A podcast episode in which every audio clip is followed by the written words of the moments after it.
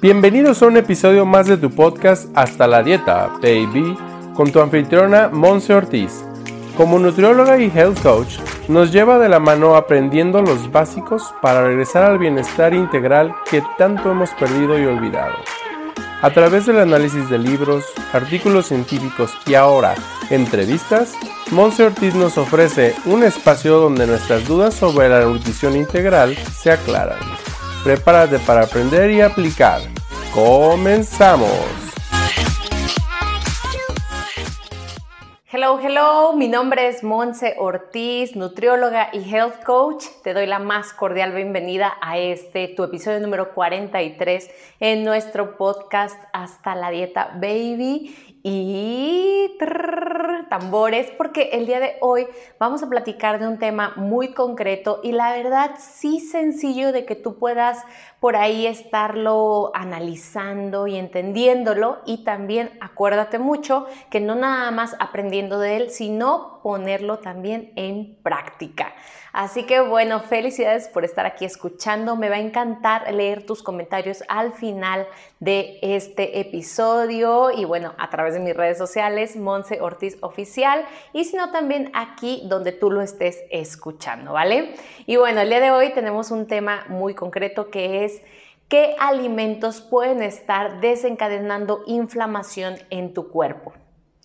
Uno de los problemas actuales más comunes es que las personas estamos queriendo constantemente bajar de peso. ¿Verdad? Vemos un poco de inflamación en el área eh, concreta del abdomen y eso nos detona un sentimiento de incomodidad, un sentimiento pues ahora sí que hasta de baja de autoestima porque nos volteamos a ver al espejo y es entonces que dices, no inventes, pero bueno, en las mujeres no estoy en mis días, ¿no? ¿Y por qué estoy tan inflamada? Entonces, este episodio está dedicado a eso, a que entendamos el proceso de inflamación de nuestro cuerpo y también a darte ciertas recomendaciones muy básicas, sencillas, prácticas, para que puedas estar detectando qué alimentos son los que pudieran estar detonando esta inflamación en tu cuerpo y cómo empezar a evitarlos, porque estoy segura de que no va a ser así como prohibición y que te vayas a sentir mal por quitarlos de tu alimentación, sino al contrario, como te vas a sentir tan bien al ya no consumirlos, pues va a ser muy, muy sencillo el que puedas evitarlos. ¿Vale? Así que bueno, antes que nada, nuestro cuerpo, es importante que, que, lo aclaremos y que lo sepas, nuestro cuerpo tiene algo llamado anticuerpos y un sistema inmunológico diseñado específicamente y con la función específica de eso, de defender el cuerpo, ¿de acuerdo? Y entonces llega el punto en el que se ataca a los agentes externos que están tratando de invadir nuestro cuerpo. Entonces es como es esta defensa, ¿de acuerdo? Este ejército de defensa que tenemos en nuestro organismo y su función es esa, ¿De acuerdo? Es un, mecanismo regular del cuerpo y este está en constante prende, apaga, prende y apaga dependiendo de cuando ya pasa el agente invasor, entonces ya se está apagando. Sin embargo, hay personas que tienen algún tipo de alteración en su organismo que este mecanismo no se apaga y entonces viven en inflamación crónica. ¿De acuerdo? La inflamación crónica puede estar detonando ya ahora sí consecuencias de leves a moderadas o muy severas. ¿De acuerdo? En particular y de forma local, la persona que está constantemente con una inflamación crónica puede presentar dolores, ¿de acuerdo? Dolores en los músculos, por ejemplo, que es lo que los médicos luego mm, llaman fibromialgia, ¿ok? O también es en articulaciones, que es lo que luego se conoce como artritis. Y entonces tú puedes conocer, o si tú que estás escuchando este episodio presentas este tipo de lesiones, es que te están doliendo mucho tus articulaciones en las manos, en los pies, bueno, en diferentes partes del cuerpo. Y también la fibromialgia lo que hace son dolores musculares que no pueden ser entendidos por la persona porque de repente dicen, es que yo ni siquiera he hecho tanto ejercicio, me la he pasado sentada o acostada porque no aguanto el dolor, ¿de acuerdo?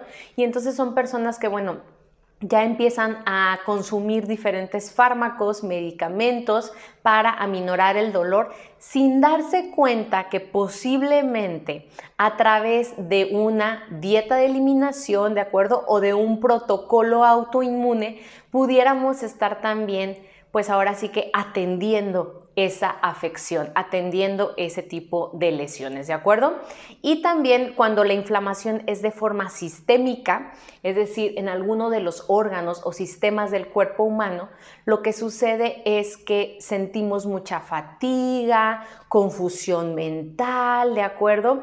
Nos sentimos muy, muy hinchados y precisamente cuando se inflaman, ¿de acuerdo? Cuando la inflamación pasa a las células grasas, principalmente que cubren nuestro abdomen, si recuerdas en algún otro episodio te conté sobre este epiplón, ¿de acuerdo? Que es aquí donde se mantiene en el abdomen toda esa parte de las células adiposas.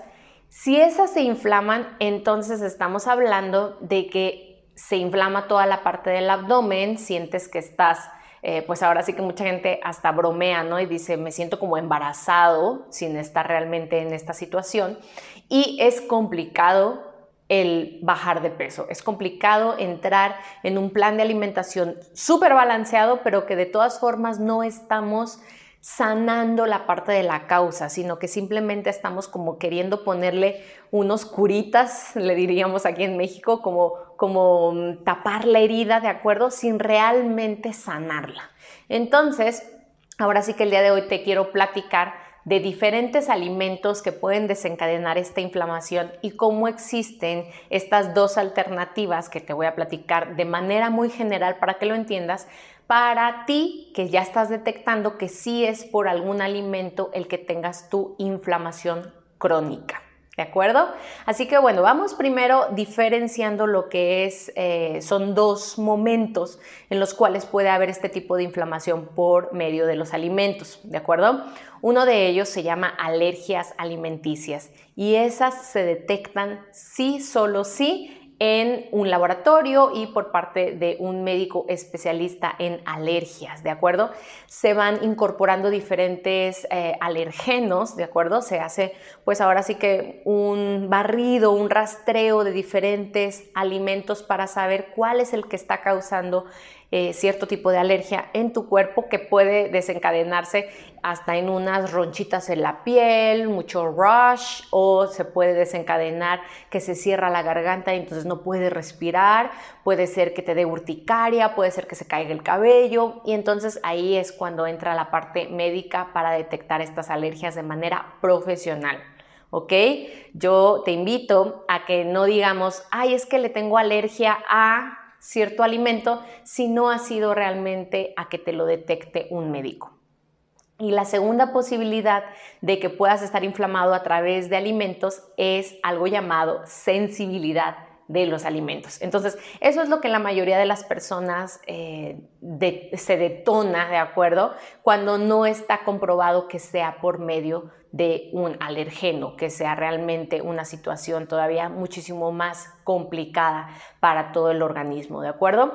Así que bueno, se recomienda, ¿ok? Cuando existe una sensibilidad alimenticia, iniciar por cinco alimentos, ya están detectados, cinco alimentos a eliminar de tu alimentación, a eliminar de tu dieta, así se llama, dieta de eliminación, y es entonces que se te recomienda que por las primeras tres semanas de esta dieta de eliminación tú puedas retirar por completo estos cinco alimentos que ahorita te voy a mencionar y después de esas tres semanas vayas incorporando un alimento a la vez y lo vayas consumiendo de manera repetida de dos a tres ocasiones al día por al cabo de unos cuatro días aproximadamente y que lleves un registro, es decir, una libreta, un journal, una, pues ahora sí que una evidencia de qué es lo que está sucediendo cada vez que incorporas un, un alimento de esos cinco que eliminaste en un inicio.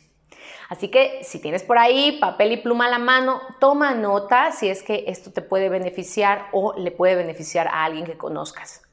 Estos cinco alimentos son, número uno, el gluten. Y es por eso que se detona tanto en el mundo toda la industria de gluten free libre de gluten, ¿ok?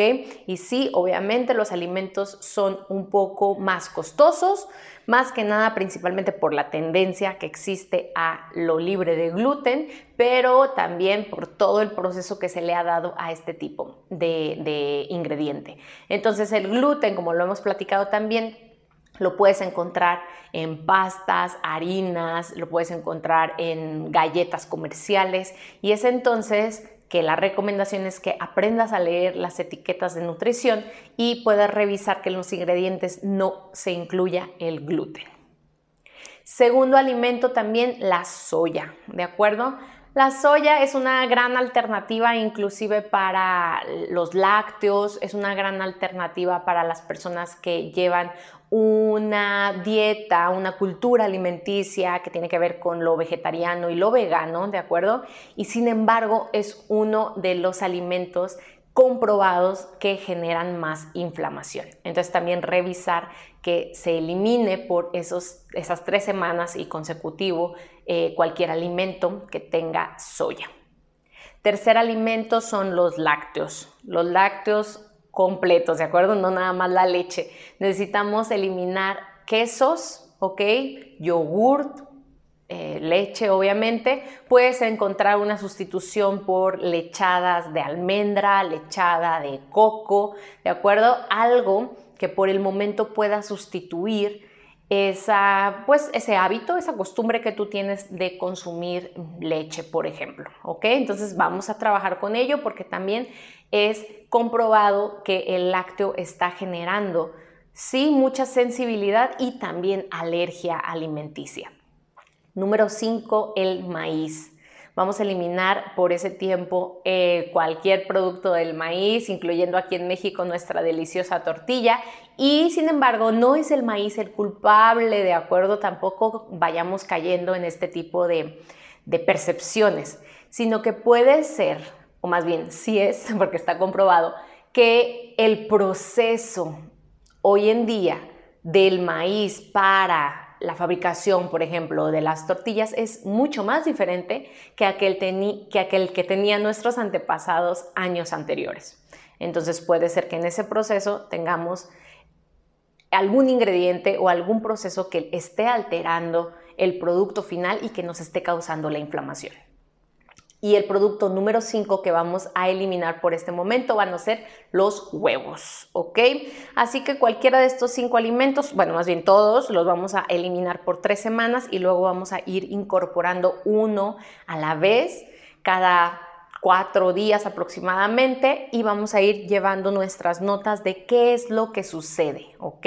Llevamos nuestro diario de alimentos y bueno, el día de hoy empecé de nueva cuenta con el huevo, el día de hoy empecé de nueva cuenta con la soya, me sentí súper inflamado y bueno, en una práctica, la verdad, tan sencilla y tan, eh, pues voy a llamarla así, barata, es decir, accesible, ¿de acuerdo? Podemos estar detectando y podemos evitar el consumo de, bueno, ahora sí que medicamentos que pudieran ser innecesarios, ¿ok? Y aminorar todas las repercusiones que tienen eh, pues este tipo de alimentos en nuestro sistema digestivo, ¿de acuerdo? Y básicamente en nuestra microbiota. Entonces, bueno, los protocolos autoinmunes y las dietas de eliminación como estas que te acabo de platicar son diseñadas para remover los alimentos irritantes y alergenos comunes en la comida que detonan esta inflamación, detonan pues ahora sí que un estrés digestivo se le llama y pudieran estar empeorando nuestro desorden, porque eso es lo que es, desorden autoinmune. Es decir, podemos eh, ayudarle a nuestro cuerpo a que deje de atacarse a sí mismo. Y eso nos lo va a agradecer infinitamente, ¿de acuerdo? También otro problema que existe comúnmente es algo llamado intestino permeable. El intestino permeable surge a partir de unos espacios, unos huecos entre las células dentro del intestino que entonces da lugar o da permiso a que pequeñitas partículas de alimento que todavía no han sido digeridos o toxinas se vayan colando, ¿de acuerdo? Se vayan permeando por nuestra capa, nuestro intestino y vayan directamente a torrente sanguíneo. Y es entonces que puede también ahí eh, pues incentivarse un ataque, ¿de acuerdo? Voy a llamarlo así, un ataque de nuestro sistema inmunológico para defenderse, porque está recibiendo agentes externos, agentes que no conoce antes y que entonces la función del cuerpo es defenderse y no logra identificar que se está inclusive dañando a sí mismo. Entonces, en este tipo de situaciones también eh, vamos a involucrar a este tipo de personas, de pacientes, a una dieta de eliminación. Vamos revisando cuál es el alimento que está causando más, eh, pues ahora sí que más permeabilidad en la parte del intestino, en, en esta barrera protectora. ¿Ok? Y bueno, también, además de estos cinco que te acabo de mencionar, existen otros alimentos ya muy propio de cada persona el poder reconocerlos, como pudieran ser las nueces, ¿de acuerdo? Que hay personas que ah, las nueces, las semillas, logran inflamarte. También la parte del azúcar, hay gente que está muy inflamado debido a la cantidad tan alta de azúcar y prácticamente refinada que consume y los endulzantes artificiales. Así que de repente está muy de moda ponerle endulzantes comerciales, pero de repente abusamos de ellos y también pueden traer como consecuencia una gran inflamación para nuestro cuerpo. Así que bueno, estas son las estrategias para rebalancear, para regresarle el equilibrio a nuestra microbiota, es decir, a todas nuestras bacterias sanas, por decirlo así, entre comillas, y poder sanar el intestino. Existen algunas otras alternativas que tal vez en, algún otro episodio platicaremos, como lo son los prebióticos, los probióticos, la fibra, los aminoácidos y bueno, algunos otros nutrientes antiinflamatorios, es decir, que combaten la inflamación.